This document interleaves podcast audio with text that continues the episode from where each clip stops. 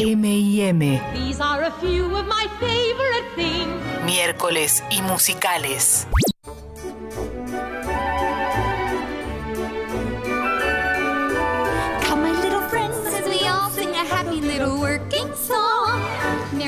Ah, Ah, ¿Qué? amo esta película. Amo, amo esta película. No puedo juntos. entender por qué no está en Disney Plus. yo tampoco.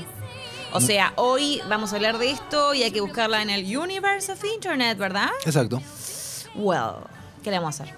Y sí. De vez en cuando ah, estaba en alguna plataforma y demás. La pasan eh, por la tele también relativamente seguido. No, no entiendo por qué no están. Quizás ahora cuando venga Disenchanted, Desencantada, la suban. La verdad no sé. Eh, no sé, no sé, no sé, no sé. Bueno, estamos hablando de Encantada. Sí. eh, estrenada en el año 2007, dirigida por Kevin Lima, eh, nominada a tres Oscars y dos Globos de Oro, incluyendo Mejor Actriz para Amy Adams, y ganó... tengo acá, perdón, ganó... Ah, ganó Saturn's Award, no ganó ninguno de estos premios No. súper importantes, pero tuvo unas cuantas nominaciones y por supuesto eh, reconocimientos, protagonizada como dijimos recién por Amy, por Patrick Dempsey, James Marden, Idina Menzel, Timothy Spall y Susan Sarandon.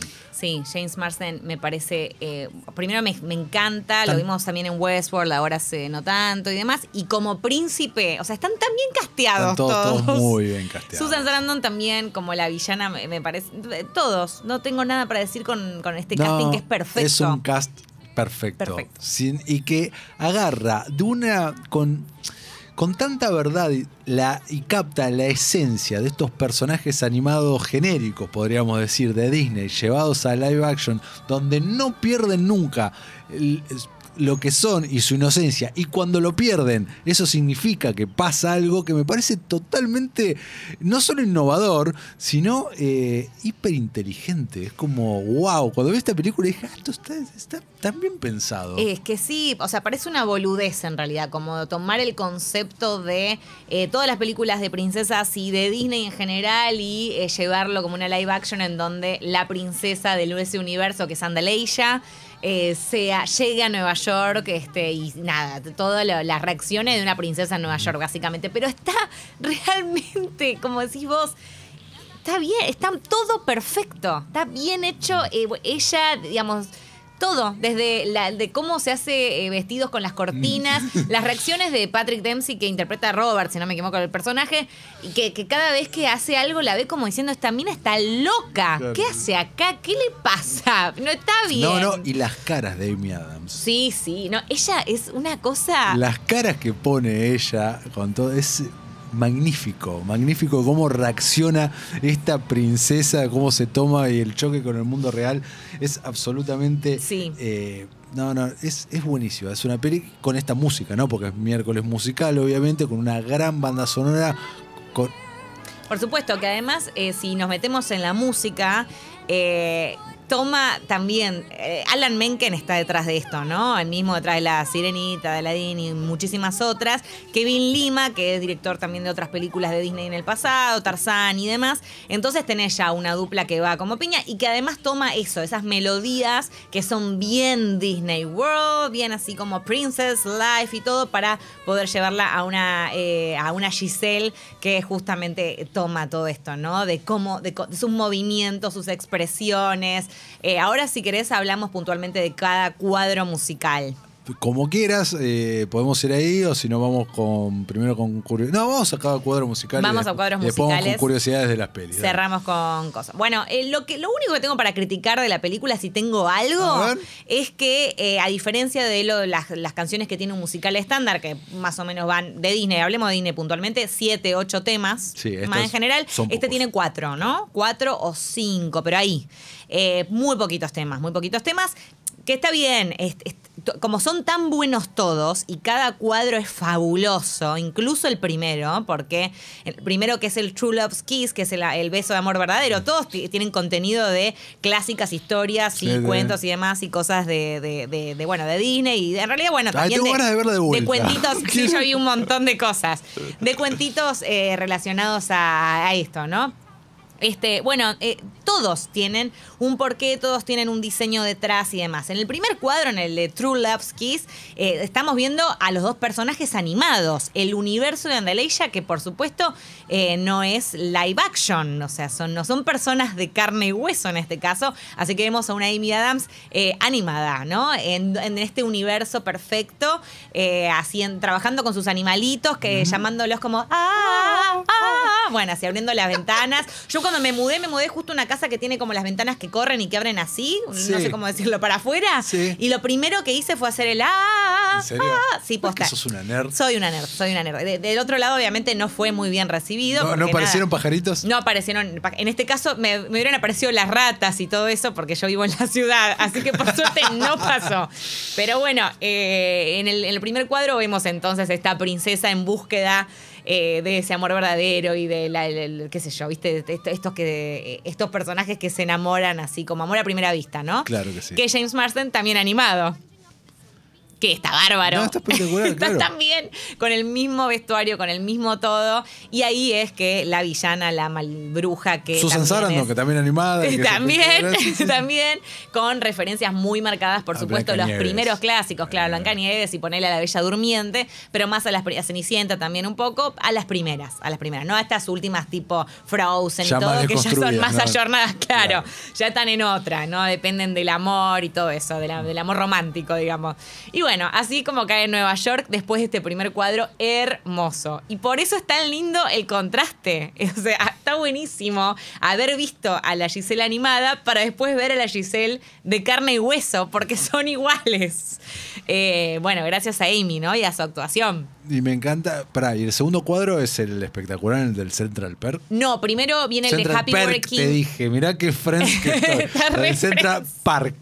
Eh, el segundo cuadro es el Happy Working Son, son cuando ella se levanta en esa casa que, Ah, bueno, Patrick sí. Dempsey, después de haberse encontrado con un montón de gente re mala onda en Nueva York, uno que le roba la corona, Mm. bueno, que está re, está re bajoneada, no lo puede creer, imagínate en un lugar donde no pasa nunca nada malo, le empieza todas pálidas, con el vestido de bueno, se levanta ahí en el departamento y quiere ayudar y ve que es todo un quilombete bárbaro, todo tirado para cualquier lado y ahí dice, no, vamos a llamar a mis amigos los animales y a cantar. Bueno, a cantar la Happy Working Song. Y ahí así empieza a cantar. Fabuloso cómo se hizo ese cuadro. No sé si chusmeaste. Hoy me, chusmeé, me vi el detrás de escena. Contame, contame, chusmeé igual, pero sí. Que claro que eh, había un entrenador de ratas y de palomas especializado para esto. Además de que igual obviamente las ratas que vemos con el cepillo de dientes... eh, Son de mentiritas, son- esas por supuesto son, están hechas de, con efectos, pero sí hay ratas eh, adiestradas para esto subidas a los sillones y demás. O sea, si vos ves la puesta de ese cuadro, hay un montón de gente ahí atrás. No sé, hoy con la pandemia sería imposible. Pero una cantidad de gente, todos con un rol y haciendo algo diferente. Ella tiene un vestuario que justamente para que las palomas hechas con CGI le giren y haga, o sea, lo levanten y bueno, con una serie de magias de- del cine. Así que es como muy loco mira, las ratas, el adiestrador, las palomas. Si pueden ir a ver en YouTube ese detrás de escenas, ves eh, Behind the Scenes, eh, Enchanted, lo van a encontrar. Eh, bueno, y ese cuadro a mí me parece excelente. Es muy, es muy original. Me gusta. Mi preferido es el del parque igual. Ah, ¿eh? tu preferido es el, Sí. es que el parque, aparte, es que viene, digamos, después de esto, es el que que medio que, que, que- que a los que nos gustan los musicales queremos que nos suceda. Aparte, estuvieron, por lo que estuve leyendo, ocho semanas para hacer el- Mm. esa secuencia que es tremenda. Un montón de actores en escena, un montón coreografiar todo eso. Qué alto quilombo. Fue la una canción nominada al Oscar, aparte. Sí, también, también. Eh, eh, y me parece bárbaro. ¿Cómo se llama el tema? Quiero That's escucharlo. How You Know. That's How You Know es el nombre del tema. Ella justamente está en el Central Park con Patrick Dempsey y están hablando de, de cómo, digamos, del amor verdadero. Siempre, digamos, ella vuelve a eso, Sí, ¿no? sí, Hasta sí. que empieza cada vez a su paso por Nueva York la hace evolucionar, digamos. Ahí estamos viendo el Working. Este es el Working Song todavía. Y That's How You Know es el tema del Central Park, en donde ella, eh, previo a- habla, digamos, tiene esta conversación entonces con él. Y de la nada empieza a cantar. Y lo que me gusta acá de lo- del musical es que no es un musical en donde nosotros tenemos que entrar en el código del musical. Porque es cierto, eso contrastaría con esta idea de una princesa que llega a Nueva York. Sino que, por el contrario, esa diégesis está en la parte animada, pero no en, la, en toda la etapa de Nueva York. Cuando ella llega ahí, que ella cante es algo raro para los demás. Sí. O sea, Patrick Dempsey nota, nota que está cantando. Robert le dice, por favor, baja el volumen, callate, Sí, pero de repente deja de entra- em- cantar. empieza el efecto contagio y todos se van sumando. Que tiene que ver justamente con la magia de lo que genera ella. Pero sí me parece interesante eso, que todos los cuadros están puestos ahí. Y las caras de él en ese momento, como, para esto estaba armado, ¿viste? Como Sí, sí. se conocían. Como... Eh, exactamente. No él, ni él ni nosotros, o sea, tanto él como nosotros somos conscientes de, de lo que, que lo que está pasando es magia. Es un acto mágico y es algo que no suele pasar. Como cuando ella le dice, le dice, le voy a mandar esta, estas flores a Nancy, que está interpretada por Idina Menzel, que también es una gran cantante.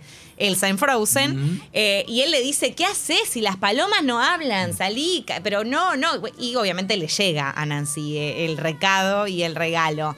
Eh, sí, es fabuloso ese cuadro, es una cosa impresionante. vos te prendés, me imagino. Me recontraprendo. No, no, no, no, obvio, re. Es que aparte la variedad, la diversidad, tenías desde los mariachis hasta los constructors de la obra, los que iban pasando, y de hecho hay eh, hay eh, bailarines que estuvieron en la Mary Poppins original, por ejemplo, No sabía que estaban en el cuadro del desollinador, tipo bailando y demás. Se le que dejaron la espalda y qué pasó. Eh, obviamente, era, eh, bueno, la escena de. Porque hay viejitos también, que son estos Ah, justamente. Que ella está pasando por el medio, y me la sé de recontra memoria. Ella está pasando por el medio, están los viejitos de un costado y del otro, haciendo zapateo americano. Y en el detrás de escenas te cuentan que estuvieron y formaron parte de un montón de cuadros emblemáticos de películas de Disney, como por ejemplo Mary Poppins. Entonces es muy loco ver también esa fusión de lo que es eh, la coreografía y el baile más clásico, como lo que es el zapateo americano y el tap, con eh, otros que hacen hip hop o a, a malabares, acrobacias y demás, que también lo vemos y es algo más moderno, más actual quizás, ¿no? Ella al final incluso cuenta... Bueno, los de la obra hacen como un montón de, de- de acrobacias y cosas. Ella está en el centro y ella dice que tenía mucho miedo de que le, le metieran un. Nada, Algo en la cabeza, algo sí. sí, que, que se les escapara una pata. Pero no pasó, por suerte, no pasó nada de eso. Así que ese cuadro es, es una bomba. Me fascina, me fascina. Me encanta, me encanta, Sí. me encanta. Y me gusta mucho que tengamos una secuela pronto de. Sí, me gusta y no sé si me gusta, ¿eh? Las dos cosas. Si está bien, nos va a gustar. Y claro. Si no, no, no es, a es que cerrada tan lindo, está tan bien. Es, es un final feliz, justamente. De hecho, al final termina con el libro troquelado, ¿viste? Sí, que van abriendo. Y decís, es perfecto, es tal cual, está re bien. Aparte, en ese momento ya, eh, corregime, ¿eh? Pero no teníamos live actions todavía de princesas. No habíamos llegado, me parece, No. a ninguno. Eh, creo que el primero fue el de Cenicienta, La- que fue años sí, después. Princesa sí. eh, En tu- Princesas Tuvimos, hablando, eh, sí, el antecedente le de siento Disney. un alma, no, no, pero- no, eh, Alicia. Ah, bueno, Alicia, Alicia fue, fue, Fue por ahí, fue ¿no? por ahí. Creo que después igual. Después. Eh, sí, habría que chusmearlo, no quiero, no quiero equivocarme.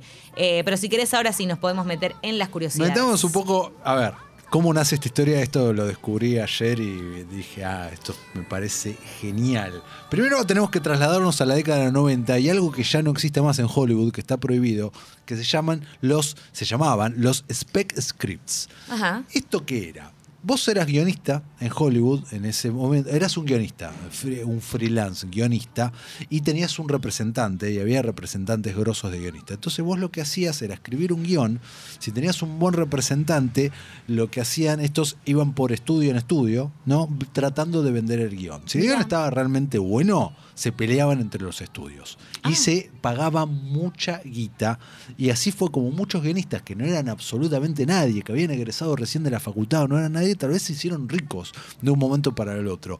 Esta práctica de los, de los spec scripts, que empezó en los 80s y duró hasta los 90s y hoy está prohibida, No, está más, porque había un negocio y un tráfico de influencias tremendo. Hoy funciona diferente. Hoy cada eh, Warner, Disney, quien sea, contrata a sus guionistas. No existe más el- la venta entre estudios, no, no hay más esto. ¿Está bien, está mal? Es otro tema que lo podemos discutir otro día. Bueno. Encantada empezó como un script en el 97 eh, que se llamaba Giselle y que era una película para apta para mayores de 18 años. No, mira vos. Donde Giselle salía de una película animada, no de Disney, pero Disney, se entiende, Sí. ¿no? Y eh, terminaba eh, en un club de strippers. Y era una película en la onda American Pie, o sea, ese tipo de O humor sea, iba igual en la línea. picantón. Claro, Sí, pero en la sí. línea de comedia. sí. Era la línea de comedia, pero es ese tipo de comedia, ¿no? El contraste de lo que terminamos viendo fue una película para toda la familia, acá era una película más para adolescentes donde iban a jugar un poco con eh, la, la- justamente romper esa inocencia de la princesa por un lado más picante. Bueno, de ahí mutó un montón y tuvo un montón de reescritura justamente a lo que llegamos a ver y obviamente eh, el punto de inflexión fue cuando llegó a Disney y esto dijeron, ok, está bueno, vamos a hacerlo, pero lo hacemos Disney. Sí, pero claro. Y así- muy bien. Claro, y así fue como, ojo que la otra versión también me, me interesa ver si estaba bien no, hecha. no, ¿eh? no, hubiera sido otra cosa, ¿no? Por Era supuesto. totalmente otra cosa. ¿Qué sé yo? Y si caemos en el humor chabacano, que a mí mucho no me gusta, no sé si me hubiera copado tanto. Pero era algo para darle una oportunidad también. Sí. Totalmente. Eh, más de 200 actrices hicieron el cast. Eh, ¿Para para, para hacer Giselle, entre ellas Kate Hudson y Reese Witherspoon. Y eh, te digo que mm, las dos me parecen opciones interesantes, pero creo que como ella no hay ninguna. Y Amy Adams, que la venía remando hace un montón, aparentemente la rompió en su tape. Esto hizo que haya una nada, callback en, en persona y dicen que la rompió ahí también cantando, bailando y con una inocencia tremenda. Y el director dijo, no, listo, Sí, te venís para acá. De hecho, justo había leído que el director ese Estaba día... enfermo, Sí, tenía no sé cuánto de Sí. temperatura y como que... que estaba enfermo y que no importó en lo más mínimo. Eh, bueno, ella venía de mm, eh, Catch Me If You Can, que había hecho un papel eh, bastante importante, aunque secundario. Sí. Pero bueno, una película de Spielberg con Leonardo DiCaprio, o sea, ahí súper bien. Y Jumbag había sido anterior, en donde había tenido una nominación al Oscar. O sea, venía pisando bien fuerte, pero no había dado como ese Sí. salto de popularidad en donde nosotros decimos, No. ah, Amy Adams. Claro, y, no, y venía también de unos buenos cameos o participaciones en, en televisión, entre ellos The Office. Sí, eso también, pero esos son menos memorables. Sí, sí, sí. Porque la verdad que The Office aparece tres episodios y es medio como un interés romántico ahí en el triángulo amoroso con Pam y con Jim, pero, pero creo que estas dos películas fueron medio como la previa a esto. A To- esto. Totalmente. Eh, varias princesas de Disney aparecen en cameos medios tapados. ¿Esto lo sabías? Ah, tíramela, tíramela. Eh, eh, Paige O'Hara, quien es la que hizo la voz de Belle en La Bella y la Bestia, eh, hace de una de las actrices que aparecen ahí en el set de televisión. Judy Kuhn, eh, quien es la que le puso la voz a Pocahontas, hace de la mujer que, embarazada que es vecina de, de Robert. Y Jodie Benson, quien es la que hace la voz de Ariel Sí. en la sirenita, es eh, la asistente de, de Robert, que es la que la atiende a ella. Y que en su escritorio tiene peces. No, me, me parece. Lo de los peces no se me escapó por completo. Me parece Me fabuloso. parece muy bueno eso también. Están, o sea, me encanta que hayan pensado en todos esos detalles y se nota eh, como para agregar a esto que acabas de decir, eh, el restaurante donde ellos van, cuando van Robert y ella y tienen como una especie de cita, que ya justamente todo ese universo es nuevo porque está acostumbrada al amor a primera vista, ¿no? De hecho, Patrick Dempsey es un eh, abogado de divorcio, se especializa en eso. Claro. Y se llama De Bella Note, igual que la Ah, canción muy principal bueno. de La Dama y el Vagabundo. Hermoso, me encanta, me encantan todas estas grandes referencias. Eh, qué linda peli. Tengo Es una linda peli, ¿eh? Posta. Tengo muchas, muchas, muchas ganas de volver a verla.